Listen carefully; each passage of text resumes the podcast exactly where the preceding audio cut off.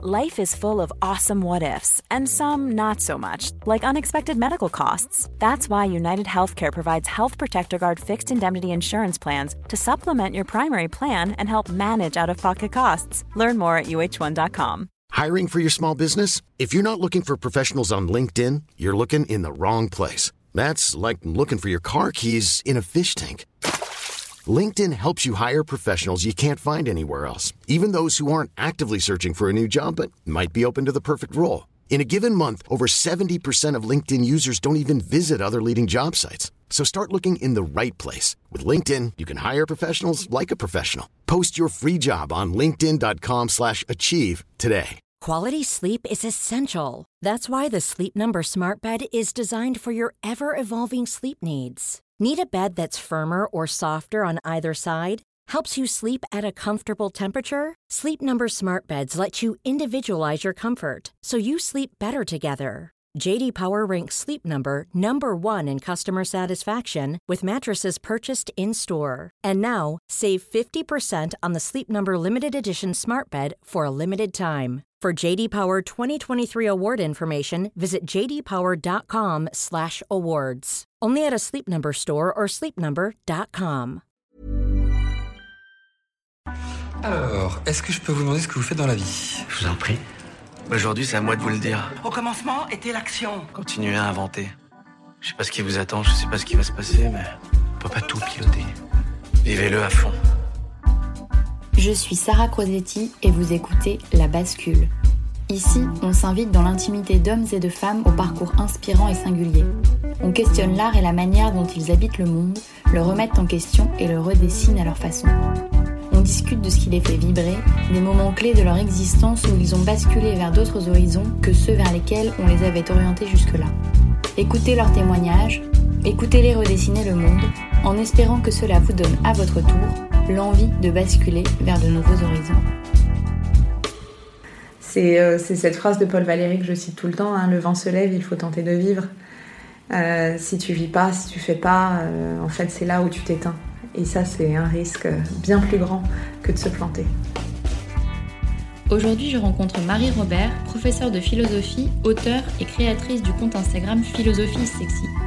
Marie est également à la tête de plusieurs écoles Montessori. Elle anime aussi un podcast ainsi que des ateliers autour de la philosophie et vient de sortir son quatrième roman intitulé Les chemins du possible, le voyage de Pénélope.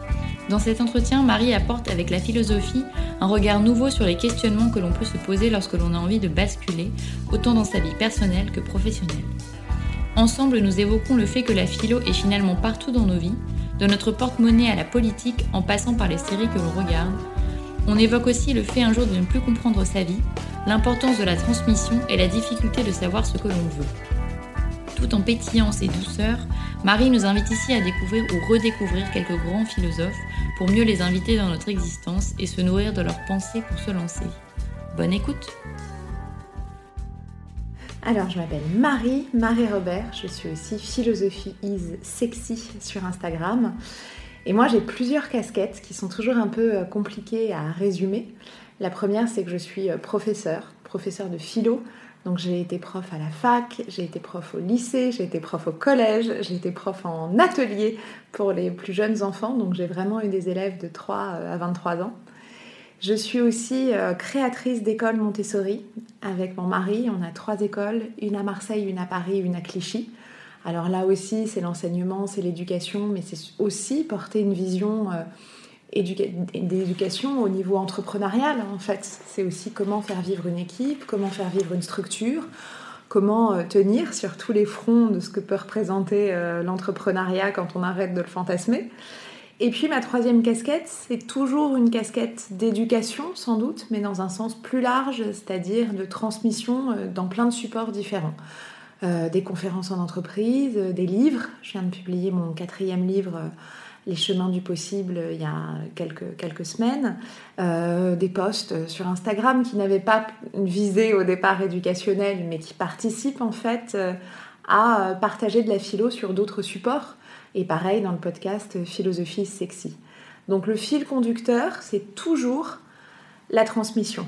Les formes, les approches, les formats, c'est très différent. Mais je crois que c'est le fil qui me portera toute ma vie.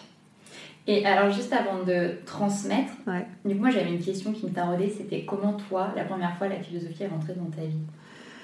Ah bah, vraiment, je pense euh, extrêmement tôt, mais sans savoir que c'était de la philo. En fait, moi, j'ai des angoisses métaphysiques, je pense, depuis que j'ai à peu près 5 ans. Donc, simplement, on ne te dit pas tout de suite que euh, c'est de la philo. Donc, en fait, la philo est rentrée très tôt, effectivement, sous le prisme de la question, sous le prisme de l'angoisse. Mais l'angoisse qui n'est pas que négative, l'angoisse, c'est aussi, justement, ce qui va nous permettre de formuler des questions, ce qui va nous permettre de gagner en profondeur. On a toujours une vision de l'angoisse extrêmement euh, dur parce qu'on a l'impression que c'est limitant, on a l'impression que c'est confrontant, on a l'impression que c'est quelque chose qu'il faut chasser. Et pour autant, j'ai la conviction que l'angoisse, justement, c'est faire face au néant, faire face au vertige.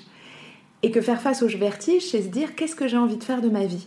Pourquoi on est là euh, À quoi ça sert Alors évidemment qu'il faut savoir y répondre au bout d'un moment, mais c'est quand même passionnant aussi d'ouvrir ce champ-là, parce que c'est aussi comme ça qu'on dessine notre humanité. Donc moi j'ai toujours eu très tôt vraiment ce type de, questions. Et puis un jour je suis arrivée en terminale et j'ai compris qu'il y avait en plus de tout une matière où tu pouvais faire ça. Donc euh, ça a été le paradis. Première disserte, 23 euh, septembre d'il y a maintenant fort longtemps, plus de 17 ans. La pensée de la mort est-elle à la vie? Bon bah autant te dire que j'étais dans mon élément. mais c'est dingue parce qu'il y a plein de. déjà que tu te poses ces questions-là assez tôt, mais il y a pas mal de gens qui se les posent. Et qu'après, du coup, toi, tu cette révélation avec la philosophie, alors qu'il y a beaucoup de gens, et ça dépend aussi des professeurs que tu as, mais qui justement se ferment euh, et qui ne voient pas du tout dans la philosophie une clé de, de réponse à tout ça. Et, euh, et c'est pour ça que c'est intéressant, toi, ton cheminement. Et, euh, mais de ce que tu dis, en fait, c'est un coup de, un coup de foudre. Ah, c'est vraiment. Ça part tout de suite. C'est exactement ça, c'est-à-dire que en fait vraiment, et c'est pas une comment dire une illusion rétrospective, c'est-à-dire que c'est pas après coup euh, que je réécris cette année de terminale, c'est que vraiment j'ai trouvé ça fascinant. Et, je me souviens encore que ce soit les dissertations où je trouvais les sujets qui étaient incroyablement passionnants en fait. Et encore aujourd'hui, tu vois, ça fait. Euh, moi j'ai passé mon bac en 2003. Euh, encore aujourd'hui, quand je lis les sujets de dissertation, je trouve ça extraordinaire. C'est-à-dire que ce sont des questions que j'ai envie de soumettre à tout le monde. Moi, au bac, j'avais eu euh, l'idée de liberté totale à tel un sens. C'est une question que j'ai envie d'adresser à tout le monde. Suis-je ce que mon passé a fait de moi? Enfin, tu prends tous les sujets de dissert, ce sont vraiment des questions qui me semblent extrêmement pertinentes, aussi bien socialement qu'intimement d'ailleurs, à se poser. Et puis après, moi, c'était les textes philosophiques. J'adorais la littérature mais commencer à rentrer dans le texte, en terminale, moi j'étais tombée sur l'apologie de Socrate, qui était le premier texte de Platon qu'on travaillait. Ce truc de décortiquer, ce truc d'y aller, cette aridité de la philo, moi ça m'a beaucoup plu parce que j'y voyais déjà toutes les notions qui étaient des notions en fait de notre vie quotidienne. Donc ce qui est fou, c'est que le travail que je fais aujourd'hui, c'est-à-dire cette idée de mettre de la philo dans notre quotidien, dans nos questionnements quotidiens, euh, que ce soit professionnel, que ce soit intime, que ce soit euh, euh, nos questionnements amoureux, amicaux, peu importe. Donc ce que je porte et ce qui se retranscrit même dans le podcast ou l'Instagram ou les livres, au fond, c'est une continuité de ce que j'ai tout de suite aperçu. C'est-à-dire que pour moi, et pourtant j'avais pas une prof ultra charismatique, j'avais juste une prof qui laissait le champ justement de ce qu'est la philosophie. Et la philosophie, c'est euh, l'origine même de la philosophie, c'est une manière de vivre en fait. C'est pas, pas juste un truc compliqué ou juste un truc. Euh, c'est une véritable manière de vivre et une manière d'articuler sa pensée pour vivre avec plus de cohérence. C'est véritablement ça pour les Grecs et au fond, euh, c'est ça moi qui m'a bouleversée. Mais dans ce que tu dis, il y a l'aspect un peu réflexion. Ouais. Comme tu disais, réfléchir à des questions qui sont vraiment essentielles. Et après, tu as l'approche aussi de, des textes et des auteurs. Et je pense qu'il y a aussi beaucoup de ça qui fait que c'est en France un obstacle pour accéder à tout ça. Et, euh, et toi, toi, tu n'as pas eu cet obstacle. Toi, directement, tu es rentré dans des textes de Descartes. Euh, de Alors, Pascal. Il y a deux choses, et c'est très juste ce que tu dis. Les textes sont extrêmement durs. Et les textes, quoi qu'on en dise, et puis ça c'est aussi un sujet que je porte beaucoup aujourd'hui, sont difficiles, arides, sont extrêmement élitistes, extrêmement bourgeois et nécessitent une culture générale que plein de gens n'ont pas. Donc ça c'est évident que les textes euh, mettent à l'écart plein de gens. Alors moi j'avais la chance, mais encore aujourd'hui, d'aimer les choses compliquées. Donc euh, je me suis toujours accrochée parce que j'aime l'interprétation j'ai un truc très particulier avec l'idée d'interpréter, d'aller, de cheminer, de reprendre avec euh, l'effort. Donc ça m'a pas rebuté. Mais je suis bien placée pour savoir que ça rebute plein de gens qui du coup laissent de côté l'autre partie, c'est-à-dire la partie réflexive. Et c'est aussi pour ça que j'ai articulé mon travail de cette façon-là, en disant comment faire aimer la philo sans forcément passer par les textes, ou du moins tendre la main pour être une passerelle vers une lecture un peu plus simplifiée de ces textes-là. Donc parfois quand on me dit c'est de la vulgarisation, je dis mais, mais tant mieux. C'est-à-dire qu'on est obligé de passer par là parce que sinon plus personne ne fera de la philo. Et on laisse de côté une discipline qui est extraordinaire. Pour autant, on n'a pas besoin des textes pour faire de la philo. Moi, je fais des ateliers philo avec des enfants de 4 ans qui se posent des questions et on, ne parle jamais de Descartes, de Kant, de Spinoza en fait. C'est juste on se pose des questions. L'autre jour, euh, qu'est-ce, que la tristesse? Ou qu'est-ce qui nous rend joyeux? Euh, Et comment tu les amènes du coup à... Hum, une fois qu'ils se sont posé la question, comment tu les amènes à réfléchir autour de la thématique? Par le récit. En fait, euh, je raconte toujours des petites histoires. Bon, ça aussi, autre conviction, et c'est pour ça que j'écris aujourd'hui des romans philosophiques. Je suis convaincue que en racontant une histoire aux gens, ça permet en fait de s'approprier de les personnages, de penser sans avoir l'impression de penser. Et ce qui est valable pour les enfants de 4 ans est valable aussi pour les adultes. Euh, en fait, on ne se rend pas compte qu'on est en train de réfléchir. Mais si, si, si, on, si on analyse bien la situation, au fond, quand on regarde même une série Netflix, on se demande ah mais qu'est-ce qu'il va faire le personnage? Qu'est-ce que j'aurais fait à sa place? Oh, mais il fait ça mais c'est pas du tout moral de faire ça enfin quand tu prends euh, des analyses de séries, de fans de séries, l'autre jour, enfin l'autre jour, il y a quelques années, j'avais été très marquée. Il y a une série que j'adore qui s'appelle Les Sopranos, qui est une série sur la mafia qui était sur HBO. Et les fans décortiquent les épisodes comme ils le feraient sur une disserte de philo, c'est-à-dire euh, pourquoi Tony Soprano, à ce moment-là, est-ce immoral ou non de tuer son cousin? Euh, En fait, c'est complètement... Et l'enjeu, il est éthique. C'est-à-dire qu'en fait, on parle de Tony Soprano, mais en fait, au fond, c'est une problématique qui est une problématique euh, d'éthique, ni plus ni moins. Donc, le passage par le récit chez les enfants fonctionne très bien, mais au fond, chez les adultes aussi.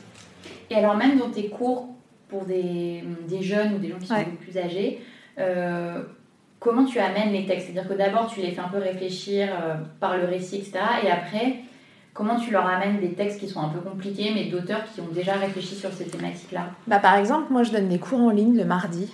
Euh, j'ai créé ça il y, a, maintenant une petite année, les mardis de Marie. Et on fait euh, des parcours d'une heure et demie à chaque fois, mais le parcours fait trois cours, donc trois fois une heure et demie sur une thématique. Donc euh, par exemple, là je viens de terminer le parcours philosophie de l'éducation. Donc je décrypte euh, voilà, les notions, etc. Je présente les auteurs et en fait je lis les textes. Et ensuite je les explique. Et en fait, quand les textes sont lus et expliqués par quelqu'un, en fait c'est comme si je faisais un boulot de traduction. Et tout d'un coup, le texte qui paraissait peut-être certains passages un peu abscons, bah tout d'un coup c'est clair en fait. Et au fond, c'est ça qu'il faudrait faire avec soi-même si on se faisait confiance. C'est-à-dire se dire, attends, Qu'est-ce qu'il veut dire là? C'est juste qu'on est dans une société où on a l'habitude de lire des choses qu'on comprend du premier coup. Moi, j'ai eu une force dans la vie, c'est que je suis extrêmement dyslexique. Donc, je suis et dyslexique, mais à l'écrit, et au fond, j'ai été dyslexique aussi pour lire. Donc, j'ai eu déjà l'habitude de l'effort, en fait, de déchiffrage. Ce qui m'a déjà, un, donné le goût de l'effort, donc c'est une force inouïe, et aussi cette habitude que les choses ne soient pas limpides en fait. Et donc du coup, bah forcément, au fond, un texte de philo, c'est ça. C'est perdre de vue que euh, dans la vie, tu lis un texte, ah bah oui, je comprends tout de suite. Mais personne ne comprend tout de suite un texte de philo. Il faut se poser des questions, annoter, revenir en arrière, se dire attends, mais est-ce que le mot euh, néant chez Heidegger veut dire la même chose que chez un autre auteur? Ah tiens, moi je le comprends pas comme ça de cette façon-là. Donc effectivement, la philo se lit moins vite que la littérature ou que euh, des essais ou que n'importe quoi. Enfin, euh, la philo se lit moins vite. La philo se lit avec un crayon à la main. c'est un truc tout con, mais en fait non, ça s'annote vraiment. Et la philo se lit plusieurs fois. Donc effectivement, c'est ingrat. Mais en même temps, c'est un peu génial quand on arrête de se dire oh là là, qu'est-ce que c'est chiant de pas comprendre tout de suite? Bah en fait non, peut-être que c'est trop bien. Et en fait, le plaisir de se dire oh, attends, mais là effectivement, euh, c'est à l'hypothèse, ça te rend actif. Les gens qui comprennent très bien la philo, souvent sont des gens, euh, par exemple, qui ont, euh, il y, a, des gens qui font de la théologie, qui comprennent bien la philo. Parce que qu'est-ce qu'on fait, par exemple? Alors, dans le catholicisme et dans le judaïsme, c'est encore plus vrai. Les gens passent beaucoup de temps à faire parler des textes qui, au demeurant, ne sont pas toujours très clairs. Et d'ailleurs, à qui on peut faire dire, c'est très pratique, tout et n'importe quoi. Mais au fond, il y a cette envie de dire, ah bah non, parce que là, dans l'exégèse de, etc. Et ben en fait, c'est cette démarche-là, c'est-à-dire d'être de, d'être acteur et moi, c'est ce que j'adore. Là où dans euh, des choses plus développement personnel, bah, tu suis des listes et puis euh, t'absorbes, bah ouais, ok, c'est telle méthode, bon, bah, je vais essayer de l'appliquer. Bah, la philo, en fait, t'es toujours acteur parce qu'il n'y a pas de bonne ou de mauvaise réponse. Il y a un cheminement, il y a un questionnement, il y a une proposition de certains auteurs qui vont, euh, mais est-ce que c'est la tienne ou pas? On n'en sait rien, tu. Et est-ce que tu as un exemple concret d'un questionnement que tu avais et où la philosophie t'a aidé, si ce n'est répondu, mais au moins t'a apporté des, des clés euh, vraiment tangibles? Ouais, enfin bon, plein, dans plein plein de domaines. Alors des choses les plus, euh, les, les, plus basiques, et je donne un exemple pour le faire comprendre, mais j'en aurai un plus, plus intime et plus profond. Quand j'essaye de faire comprendre ça, c'est vraiment dire si tu trouves un billet de 20 euros par terre, qu'est-ce que t'en fais? Euh, si t'es kantien, tu ne le prends pas parce que t'aimerais pas qu'on te le prenne. Si t'es yumien, tu vas le faire fructifier. Et si t'es lévinassien, tu vas le donner à quelqu'un qui en aura besoin. Je m'en fous de la, du choix. C'est-à-dire qu'en fait, peu importe, mais au moins tu te positionnes. Est-ce que ce qui compte c'est l'autre? Est-ce que ce qui compte c'est de maximiser? Est-ce que ce qui compte c'est la morale? Parce que tu ne fais pas à l'autre ce qu'on ne voudrait pas qu'on te fasse que qu'on te fasse à mmh. toi. Là, on est vraiment là-dedans.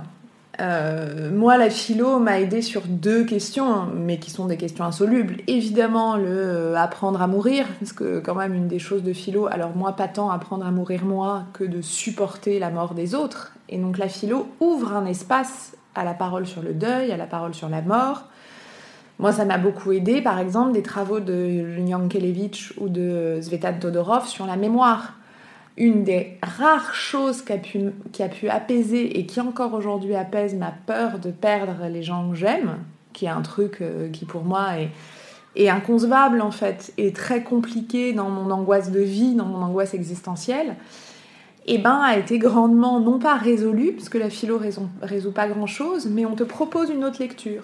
Ah bah oui, la place de la mémoire. Et effectivement, quand Todorov dit bah, la vie est perdue contre la mort, mais euh, la mémoire gagne dans son combat contre le néant, et au fond, ce qui reste, c'est l'aspect mémoriel.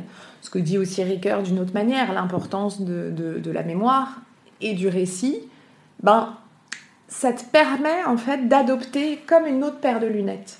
Tu vois? Mmh. C'est vraiment ça. Et l'autre point, moi, c'est sur la place du... Moi, j'ai beaucoup, beaucoup travaillé en philosophie du langage, c'est vraiment ma spécialité, et notamment sur la place justement de la fiction et la place du récit. Ce que je trouvais très dur en philosophie, c'est qu'on considérait que la fiction était un mensonge. Et en fait, moi, j'ai travaillé, et ça a été l'objet de ma thèse d'ailleurs, sur la perspective de, bah non, en fait, euh, la fiction, c'est pas un mensonge, c'est un laboratoire, c'est une hypothèse, en fait. C'est un pacte qu'on fait entre toi et moi, on se raconte une histoire pour pouvoir peut-être faire émerger une vérité, mais qu'on n'arrive pas à faire émerger en se racontant juste euh, véritablement les choses. Donc, euh, la fiction contient, en fait, est certes fausse, mais permet en fait parfois de oh, mais oui bien sûr donc euh, voilà il y a plein plein plein de thématiques La philosophie politique est extrêmement éclairante. Quelle société on veut?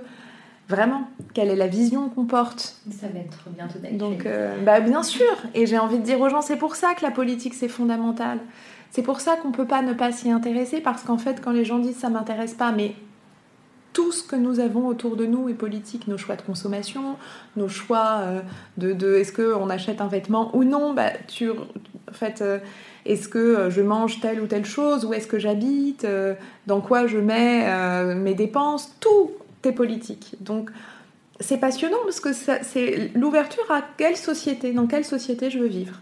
Oui, mais ça aujourd'hui, tu vois, on, l'occulte complètement. Et moi, je fais vraiment partie des gens qui sont dégoûtés, de ça, qui, qui, bien sûr. Qui suis intéressée par ce que tu dis. Mais quand j'allume la radio tous les matins, Enfin, j'ai envie de l'éteindre en fait. bien sûr. C'est que des querelles et je pense que ça te dégoûte et, et du coup tu n'as même plus l'énergie ou l'envie de penser euh, au modèle global que tu veux, à des choses qui sont très long terme, parce qu'on est toujours dans l'ultra court terme, des espèces de guerres intestines. Euh, Bien sûr.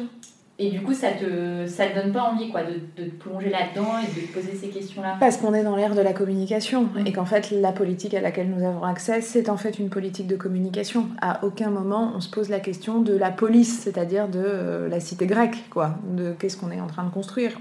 On le voit étrangement, même si ça enfin, aujourd'hui ça réapparaît sous une autre forme, c'est la forme de l'activisme.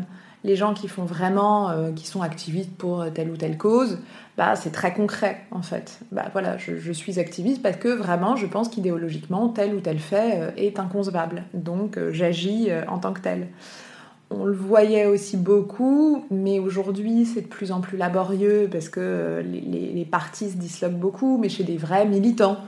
Voilà, qui alors euh, aussi bien aller coller des affiches que euh, passer des soirées entières à débattre euh, d'un truc dont les trois quarts des gens vraiment mais s'en foutent royalement, mais qui pourtant débattaient parce que c'est important. Et ce qui est dommage, c'est qu'on ne retrouve pas, mais à nous après de créer des espaces en tant que tels, des, vrais lieux de ok, qu'est-ce que ça fait? Qu'est-ce que ça change profondément en fait de d'adopter telle loi plutôt qu'une autre? Et en quoi c'est concernant? Et ça, c'est philosophique. Ça, c'est intéressant parce que dans le processus de bascule, généralement, euh, tu as souvent euh, une, perte de sens mm. ou une, une, inadéquation avec la société dans laquelle tu vis. Et donc, du coup, on parle d'une bascule qui est personnelle parce que toi, tu as envie de changer, mais en fait, c'est aussi euh, une bascule. Euh, ça, inclut le collectif aussi, tu vois, de, dire je me reconnais plus du tout dans la société dans laquelle je vis, mais en même temps, j'ai l'impression que j'ai pas de prise dessus, que j'ai plus de moyens de la réfléchir. Et donc, as, je trouve que c'est vraiment euh, l'individu, mais aussi la mais Bien, bien sûr. De toute façon, dans les, dans les raisons de ce que les gens appellent non-sens, même s'il y aurait beaucoup à dire sur ce qu'est le sens, hein, parce que c'est quand même euh, pas clair comme notion. Il y a le sentiment de ne pas être utile, donc de ne pas, euh, voilà, je suis là, euh, tant mieux, mais je suis pas là, ça change rien. Le sentiment d'inutilité, quelque chose de très métaphysique en fait, et puis ça veut dire qu'on t'a pas transmis en fait ce pourquoi tu étais utile, qu'on t'a pas fait vivre justement comme acteur de ce monde. Le deuxième, c'est le sentiment, et, ça c'est le premier est plus intime. Le deuxième, comme tu as tout à fait raison, il est plus collectif, il est plutôt de se dire je me sens arraché dans mes valeurs en fait. Je sens que je participe à quelque chose qui en fait euh, ne me convient pas. Et le troisième point, il est aussi de j'ai l'impression que je. Il est plus rare, mais on le retrouve aussi dans le non-sens. Ça va tellement vite qu'en fait j'ai jamais l'impression de faire un travail euh, profond parce qu'en fait, je suis juste dans la réaction et dans l'accélération permanente euh, du temps. Donc c'est vraiment les trois points, et ces trois points, il y a un va-et-vient entre l'intime et le collectif, parce que par exemple, l'accélération du temps, c'est aussi quelque chose de très collectif. C'est parce qu'on vit dans des sociétés où si tu réponds pas à un mail dans les deux heures, euh, tu as l'impression que vraiment euh, c'est un crime de lèse-majesté. Donc c'est un va-et-vient. Mais ça, t'en parlais dans l'un de tes podcasts, je sais plus lequel, mais tu, je crois que tu évoquais la notion de cadence juste ou cadence euh, intime et, euh, et ça m'a beaucoup parlé. Je me suis dit en fait c'est un truc effectivement euh, auquel tu fais pas forcément attention. Bien sûr. Mais parfois tu, tu sens que ça va pas, enfin, tu te dis ça, ça va trop vite, enfin, tu as un sentiment d'être tout le temps sans, sans le souffle. Et du coup quand tu parlais de ça, je me suis dit, mais en fait, c'est exactement ça, c'est l'impression de ne pas être en adéquation avec le tempo euh, extérieur et le tempo intime. C'est tout à fait ça. Hein. Montaigne dit vivre à propos. Et en fait, le vivre à propos, ça veut pas dire ralentir ou accélérer, ça veut dire réussir à vivre en étant complètement là quand tu fais quelque chose. Et le problème d'une accélération de la cadence, c'est que si c'est pas ton rythme à toi, il y a des gens ultra speed à qui ça va très bien. Si toi, c'est pas ton rythme, bah tu te sens en fait, mm. effectivement, comme tu le dis, à bout de souffle. Et le problème d'être à bout de souffle, c'est pas uniquement d'être pressé, c'est juste qu'au bout d'un moment, on fait mal les choses. Et qu'en fait, à force de mal faire les choses et à force de se sentir à l'arrache, bah en fait, tu te sens désaxé. Et au fond, c'est pour ça que quand on parle de sens, moi je me méfie beaucoup parce que il s'agit pas, tu te réveilles pas un matin en te disant ah ça y est, ça a du sens, ou alors il s'agit pas de considérer que la seule chose qui a du sens c'est de faire de l'humanitaire, parce que sinon on est quand même mal barré. Euh, c'est plutôt de se dire je fais quelque chose que je comprends, en fait, qui a une signification pour moi. Et c'est pour ça que je suis assez favorable plutôt à parler du sens en tant que direction que je donne à ma vie et signification que je donne à chacun de mes pas, plutôt que parler du sens comme si voilà il y avait juste euh, l'éducation, euh, l'humanitaire euh, ou des, projets à forte valeur ajoutée sociétale. Or c'est compliqué déjà parce que ces projets-là ils peuvent être déceptifs. Il y a des déçus dans l'humanitaire, il y a des déçus, et je suis bien placée pour le savoir, dans l'éducation, parce qu'il y a des journées où tu n'as vraiment pas l'impression d'éduquer les jeunes générations, tu as juste l'impression de réparer des fuites et servir des coquillettes à des enfants un peu lents. Donc ce que je veux dire c'est que tout peut être déceptif, si tu mets une projection fantasmée. Par contre, si tu dis, ok, bah là peut-être que je suis en train de faire un mail pourri, ou peut-être que je suis en train euh, de d'effectivement de réparer une fuite dans une école, mais par contre, je comprends en fait pourquoi je suis là, parce que ça participe à un projet global auquel j'adhère. Ben là, t'es beaucoup moins dans le fantasme, t'es beaucoup plus dans un truc de, compréhension en fait concrète. Et au fond, c'est ça qui compte, c'est-à-dire euh, c'est pas tant le projet ou, l'environnement, ou c'est plus, euh, ok, est-ce que je comprends pourquoi je suis là? Et au fond, les gens qui basculent, je pense que c'est souvent parce qu'à un moment, on comprend plus pourquoi on est là. Parce qu'on s'est retrouvé dans un parcours, souvent à travers la compréhension des autres. Et pour entendre beaucoup de gens qui ont été en reconversion, parce qu'en plus des écoles, euh, mon mari a créé un organisme de, de formation à la pédagogie Montessori. Et donc il y a beaucoup de gens en reconversion qui nous appellent, évidemment, parce qu'il y a quelque chose de, ok, c'est une éducation différente, et puis l'éducation a, cette forte valeur ajoutée. Et pour beaucoup de gens, quand ils racontent leur parcours, bah bien souvent, c'est euh, j'ai fait des études en fait sans vraiment les vouloir et sans vraiment les penser, parce que dans ma famille, en fait, c'était comme ça. Et je caricature un peu, mais il y a ce côté où, au fond, à, en fait, la non-compréhension elle n'est pas du tout récente. La mhm. non-compréhension, elle est déjà bien avant, en fait. Elle est déjà quand à 17 ans, en fait, on t'a expliqué que quand même fallait faire une école de commerce, une prépa euh, ou des matières scientifiques. Moi, c'est aussi pour ça que je suis consciente de ma chance, c'est-à-dire que, mais, mais qu'il faut un truc particulier. C'est-à-dire, oui, moi, il y a 17 ans, je peux te dire que quand j'ai décidé de faire des études de philo, personne ne faisait des études de philo. Encore moins parce que j'ai pas fait de classe prépa, donc en faisant direct une fac de philo. Donc la compréhension, elle était déjà là. Et c'est ça mon luxe aujourd'hui. Mais je crois que dans cette idée de bascule, c'est décortiquer le à partir de quel moment j'ai plus compris. Et toi, personnellement, en fait, ça, tu l'as jamais euh, expérimenté? Toi, ça a toujours été clair? En fait, moi, ça a toujours été clair la philo. Mais en fait, la philo est une matière d'incertitude. Donc, en fait, à la différence, c'est que, en fait, quand tu fais des études de philo, tu n'as aucun chemin tracé. C'est-à-dire qu'en fait, c'est exactement comme la dyslexie en fait. T'as pas de chemin tracé. C'est-à-dire que la bascule, tu peux la faire en fait tous les jours. Parce qu'en fait, et aujourd'hui la preuve, j'ai un métier totalement inventé. Aujourd'hui, quand je fais des conférences dans des très grosses entreprises, je rigole en me disant mais c'est fou que je me retrouve là. Parce qu'en fait, je suis exactement l'inverse des profils qu'ils ont en fait habituellement en face d'eux. Euh, parce que justement, quand tu fais des études de philosophie, on te dit prof. Bah, en fait, pas tellement, parce que déjà, les places sont très chères. Déjà, parce qu'il y a des gens qui passent pas l'agrégation, c'est mon cas. Euh, déjà, parce que. Euh, alors, prof, mais où ça À la fac, au lycée Dans quel type de structure? Donc, rien n'est tracé. moi, j'ai des copains qui sont partis faire tout autre chose. En fait, c'est des études où on t'apprend juste à analyser des concepts. Donc, autant te dire que tu peux faire tout et n'importe quoi. Donc, comme t'as pas de chemin tracé, t'es obligé, en fait, peut-être beaucoup, beaucoup, beaucoup, beaucoup plus tôt, d'avoir exactement les questionnements que les gens ont parfois à 30, 35, 40 ans. Tu es obligé de te dire où est-ce que je veux aller? Donc, c'est à la fois ingrat, parce que c'est plus moins, moins. Enfin, se poser cette question à 21 ans, c'est vertigineux, parce que tu n'en as quand même aucune idée. Et puis, tu as l'impression que tu ne vas jamais être embauché. En fait, je, pareil, je rigole tout le temps, parce que je me dis, mais en fait, moi, j'ai jamais cru que j'allais avoir un travail. Donc, je suis toujours contente quand j'en ai.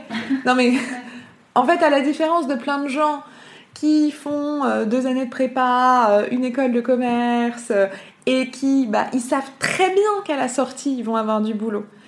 T'es pas dans ce questionnement-là, en fait. Donc, de toute façon, c'est encore ce truc de t'es obligé d'être acteur. Donc, euh, tu es obligé très tôt de te dire, ok, bah, comment je le compose, comment je le combine, de quelle façon, euh, quelles expériences je m'invente. Euh, Donc, tu t'es quand même posé la question, parce que moi, je pensais que justement, tu t'étais dit, c'est la philo qui me, qui me passionne, etc.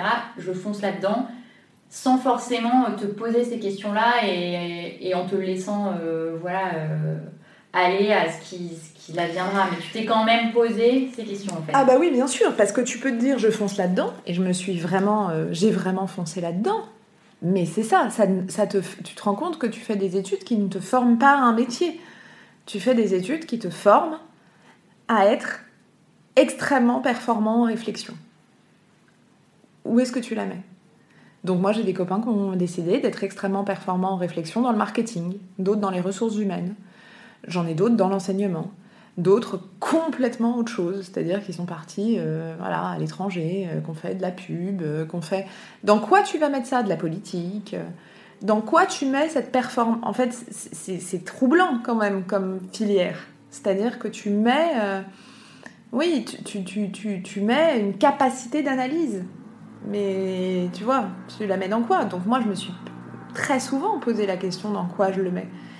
Et en plus, au sein même de la philo, trouver euh, quelle, quelle, partie de la philosophie t'intéresse. Est-ce que c'est l'art? Est-ce que c'est la politique? Est-ce que c'est le langage? Il s'avère que moi, dès le départ, je savais que je voulais avoir la transmission, donc garder l'enseignement. Mais je savais aussi dès le départ que je voulais trouver des espaces d'enseignement différents. Donc, euh, de toute façon, euh, je, savais que je ne ferais pas uniquement euh, une carrière d'enseignante à la fac, quand bien même. Mais ça, c'est ça c'est dingue que tu aies réussi quand même assez tôt à, tu vois, à définir ce que, ce que tu voulais ou pas, parce que la transmission, ça t'est venu un peu naturellement ou... Ouais. Ouais, tu sentais que c'était une fibre que tu avais. Euh. Oui, mais ça c'est comme la philo, je pense que c'est venu ultra tôt. C'est-à-dire, je pense que euh, dès que j'ai appris quelque dès que j'apprenais quelque chose, mais même en maternelle, il fallait que je le raconte à mon frère et à mes parents, il fallait que je la transmette en fait. J'ai l'impression, mais ça c'est vraiment une structure de l'esprit, hein, que dès que j'apprends quelque chose, il faut que ça circule. Mais c'est obsessionnel, c'est-à-dire que vraiment. Euh, je, ne conçois pas qu'on puisse acquérir un savoir sans le transmettre à son tour. Mais sans doute que ça résonne avec une forme d'angoisse plus globale, c'est-à-dire d'être, il faut toujours continuer à être un maillon d'une chaîne plus grande que nous, en fait. Et au fond, euh, quelle est la meilleure euh, manière de définir, la transmission est fondamentalement ce qui nous rend immortels. Vraiment franchement. c'est ça qui est magnifique. Ouais, bah c'est couplé avec la mémoire, c'est ce dont tu Ah bah bien sûr, pour moi c'est la même chose. C'est-à-dire c'est l'immortalité, elle est là en fait. C'est parce qu'on a cessé de se transmettre des savoirs qu'on peut se parler euh, devant euh, un micro aujourd'hui. C'est parce que euh, chaque génération s'est transmis des savoirs. Et donc c'est pour ça, on a eu cette capacité à se souvenir de et non seulement dans le temps présent à parler, mais en plus à se souvenir. Et c'est pour ça que la transmission des savoirs est bien autre chose qu'un un enjeu euh, idéologique sur ah, l'école, c'est important. Ben oui, en fait, c'est pas, pas une posture, c'est important. L'école, en fait, c'est pas tant l'école en tant que telle, c'est qu'on se transmette des choses, c'est qu'on s'apprenne des choses, euh, quel que soit le support, quelle que soit la manière. Euh, euh, comment on, va, on fait perdurer en fait l'humanité si on ne se transmet pas des choses.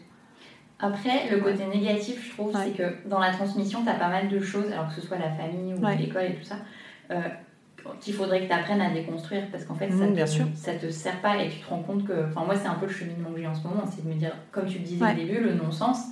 en fait, il remonte pas il y a 3 ans ou il y a 4 ans. C'est un truc qui, qui fait partie intégrante de Bien ton sûr. éducation, de comment on t'a amené à réfléchir les choses, etc. Et du coup, ça, je trouve que c'est un côté un peu euh, à double tranchant de la transmission. Mais justement, c'est très juste. Mais justement, c'est parce que tu sais d'où tu viens et que c'est solide et que c'est clair dans ta tête que tu peux faire ce chemin de déconstruire et d'évoluer. C'est parce que tu arrives. Alors là, ça apparaît à ce moment-là dans ta vie. Peut-être que ça aurait pu apparaître plus tard ou plus tôt, ça c'est certain. Après, euh, les, événements nous transforment. Mais c'est parce que on t'a transmis et c'est parce que tu as une colonne vertébrale que tu peux décider de l'articuler en fait aujourd'hui d'une autre manière. Et c'est pour ça que le, en fait, l'intérêt de la transmission, c'est la conscience du passé et ensuite comment toi tu vas donner une interprétation, encore une fois, pour te construire un futur en fait. Et peut-être que tu vas faire parce que justement c'est ah ok, bah ça je ne le veux pas. Et ça je ne veux pas faire les choses de cette façon-là, donc moi je vais devoir. Et là c'est épineux, parce qu'on peut savoir ce qu'on ne veut pas, et on peut trouver que nos parents ont été euh, vraiment terribles, mais vas-y, euh, crée ton modèle. Ça c'est plus compliqué. Mais c'est là où c'est intéressant. Tu peux, euh, tu peux avoir un, contre-modèle à l'aune tu vois, du reste, quoi. Parce que t'en as eu un. Oui, je comprends. Mm.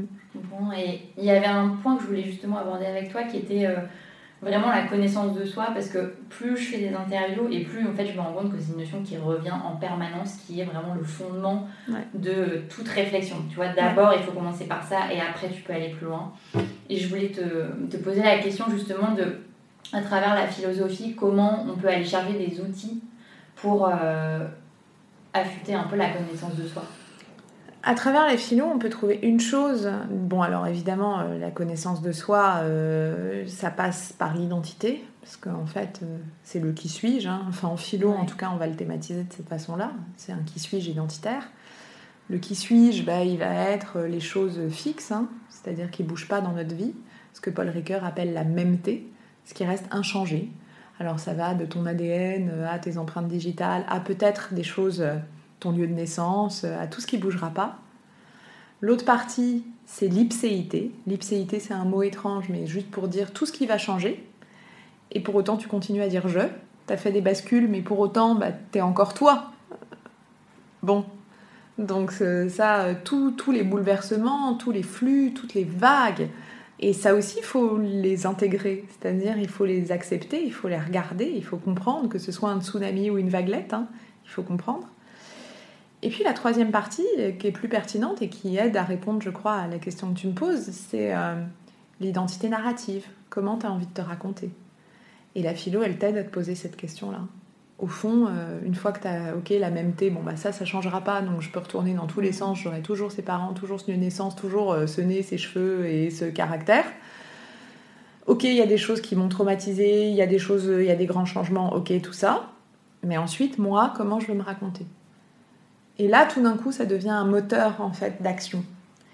Parce que en se posant la question de comment je vais me raconter, bah, j'ai envie de me raconter comme ayant créé euh, une marque euh, voilà, d'algues. Bah, j'ai envie de me raconter euh, en allant interviewer des gens chez eux qui racontent leur bascule. J'ai envie de faire ça dans la vie. Bah, j'ai envie de me raconter comme quelqu'un qui est folle amoureuse de la personne avec qui elle vit et qui va. J'ai tellement envie de me raconter ça que je vais soigner mon histoire d'amour. Tu vois ce que je veux dire? C'est-à-dire qu'en fait, le récit te donne envie de prendre la mesure parce que tu as envie de le faire vivre, ce récit. Et du coup, parce que tu as envie de le faire vivre, bah, tu vas aussi orienter tes actes en fonction de ce récit-là. Et puis si ce récit ne va plus, bah, t'en changeras en fait. C'est l'avantage. C'est-à-dire qu'au bout d'un moment, euh, c'est aussi ça. Mais je crois que la connaissance de soi, pareil, c'est comme le sens. Faut pas surestimer le soi. Il est multiple. Au cours de notre vie, il va y en avoir plein. Euh, donc, euh, ce qui est important, c'est plus de se dire, bah, j'ai des récits multiples dans ma vie. Mais quand tu dis se raconter, c'est l'histoire que tu as envie de te raconter à toi ou de raconter aux autres? Bah, je pense que là où c'est un peu plus sain, c'est aussi d'abord de se raconter à soi. Parce que le problème de raconter aux autres, c'est que là, à moins d'être très armé et d'avoir 12 ans de psychanalyse, le problème c'est que tu as quand même un peu envie de séduire aux les autres, tu as un peu envie de plaire aux autres, t'as un peu, ou alors de ne pas plaire, mais provocation et séduction exactement les mêmes Mhm. ressorts, donc euh, bon. Donc, c'est se raconter à soi, et après, une fois que c'est solide pour toi, tu le racontes aux autres. Mais du coup, ça me fait un peu penser à, à des rêves ou à euh, comment tu. Enfin, dans ton idéal, euh, comment tu te. Oui, mais la différence de l'idéal, c'est que souvent tu passes pas à l'action. Ok. Là, le récit, tu passes à l'action. Si j'ai envie de me raconter, voilà, j'ai, j'ai- voilà, typique. Moi, j'ai toujours rêvé d'être chanteur. Bah, le récit, c'est, euh, je peux, tu vois, je, je- je veux être chanteur, bah, je prends des cours de chant, en fait. Tu vois, En- au bout d'un moment, c'est un peu pénible de dire, j'ai toujours rêvé de. Mhm. Bah, en fait, vas-y. Enfin, franchement, euh, tu vois. Alors oui, il y a des inaptitudes, oui, il y a des principes de réalité, oui, il y a des contraintes, mais il y a aussi plein de choses qu'on peut mettre en place. Tu vois, si vraiment on a envie de se raconter d'une certaine manière, bah commence quoi. Et pour trouver ton récit de manière concrète, Ouais. quelles questions tu te poses Parce que je pense que pour certains, ça doit être très évident, mais pour d'autres, pas du tout. Bah après, il y a qu'est- qu'est-ce qui compte en fait? Pour moi, c'est, c'est- ça passe beaucoup par ça. Qu'est-ce qui compte en fait pour toi dans la vie? Est-ce que euh, tu vois euh, Mais qu'est-ce qui compte au sens très large en fait? Au sens. euh, alors j'aime pas parce que le mot est galvaudé, au sens de valeur. Euh, est-ce que euh, est-ce que c'est le prestige? Est-ce que c'est avoir un réseau? Est-ce que c'est avoir beaucoup d'argent? Est-ce que euh, c'est vivre à la campagne? Est-ce que c'est avoir des enfants? Est-ce que c'est la réussite professionnelle? Est-ce que qu'est-ce qui compte en fait pour toi? Et en fait très vite on se rend compte que quand on est un peu lucide et quand on arrête justement d'intégrer dans ce dialogue en fait plein plein de gens autres que nous, bah en fait on se rend bien compte que oui il y y a des choses qui apparaissent quoi. Mais c'est ça qui est compliqué, je trouve, parce que tu as toujours des démons Bah bien ou euh, sûr. des choses qui sont vraiment ancrées en Ah toi, bah, bien qui sûr. sont des angoisses, et, et du coup tu te dis en fait c'est ça mon récit, ou c'est pour ça que je vibre, et en fait ça allait pas du tout. Ah bah oui, c'est ça le plus gros travail, c'est d'arriver à s'affranchir. Vraiment. Enfin, c'est le truc le plus dur, je trouve. C'est l'affranchissement. Mais au bout d'un moment, en fait, c'est aussi se dire que de toute façon, en fait, on surestime le regard des autres. C'est-à-dire qu'en fait, les autres nous regardent toujours moins que ce qu'on pense. C'est nous qui laissons beaucoup de place, en fait. Parce qu'au bout d'un moment, bon, ils feront une remarque, deux remarques, trois remarques, et puis en fait, au bout d'un moment, euh, c'est terminé. C'est nous, quelle place nous laissons à ça. Est-ce que tu as des, des auteurs justement euh, qui peuvent, euh, qui peuvent aider à aller un peu plus en profondeur sur ces, sur ces sujets-là? Sur les sujets du récit de soi, il y a vraiment un autre comme soi-même de Paul Ricoeur, qui euh, bon n'est pas qui est pareil, qui est pas un texte extrêmement évident, mais qui est quand même très très pertinent. Euh, après, moi j'aime toujours euh, Sartre, l'existentialisme est un humanisme, parce que même si Sartre a un petit relan de classe de terminale, ben de fait, l'existentialisme est un humanisme explique quand même ce truc, quoi. Il n'y a rien d'autre que notre existence. Et nous sommes les uniques responsables de notre existence. Donc c'est des grosses claques euh, quand on est euh, un peu... euh, bah non, en fait, Sartre, il te rappelle, voilà, il y a, les- les- le, le génie de Racine, ce sont les œuvres de Racine. Le jour où il écrit plus, il n'y a plus de génie. C'est très confrontant, mais c'est très beau. Il n'y a pas de, de... En fait, Sartre refuse l'idée qu'on passe à côté de sa vie. Oui, ça te met un poids quand même de la responsabilité. Complètement. Mais le poids de la responsabilité, c'est le poids de l'action. Donc, quelque part, c'est un poids, mais c'est aussi très fort pour te dire allez, j'y vais, quoi. Je m'y mets. J'ose. Et pour toi, l'action, du coup, vaut mieux euh, y aller? Enfin, il n'y a pas d'action parfaite et. euh, Complètement. Alors, l'action parfaite vraiment n'existe pas. Donc, on termine une bonne fois pour toutes sur ce sujet. L'action parfaite n'existe pas. C'est-à-dire, ça n'existe pas. C'est L'action est vivant. Et le vivant est mouvement. Donc, euh, le mouvement est imperfection. Donc, on y va. Et en fait, t'apprends. Tu rencontres, t'apprends, tu crées des compétences, machin. Et en fait, le risque, tu les limites.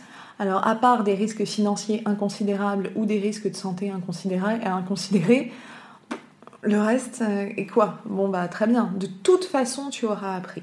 Et de toute façon, tu auras tenté. De toute façon, il y aura quelque chose. Donc, euh, vraiment, euh, l'action. Et même dans l'action éparpillée, au bout d'un moment, en agissant, il y a une action qui prendra le dessus sur le reste. Et tout d'un coup, ça va devenir euh, en fait évident. Et c'est pour ça que bien souvent, les gens qui sont dans des situations un peu plus précaires financièrement et qui sont un peu plus obligés d'agir, bah bien souvent, justement, euh, d'une action en une action, ils arrivent à dessiner aussi leur vie. Le problème, c'est que quand, euh, on est dans une certaine possibilité de confort, relatif soit-il, bah en fait, on, on va plus se dire Ah non, mais attends, je vais agir au bon moment. Mais en fait, il n'y a pas de bon moment. donc faut y, faut, y aller quoi. Et, vraiment la, vie dessine des choses parce que tu rencontres des gens, parce que de toute façon on agit en rationalité limitée. Donc les trois quarts de toute façon des choses auxquelles on pense, on, les ignore parce qu'en fait il y a une partie limitée. On peut prévoir, mais est-ce qu'on aurait prévu les deux dernières années qu'on vient de vivre? Non. Hmm. Donc de toute façon, faut sauter. C'est clair.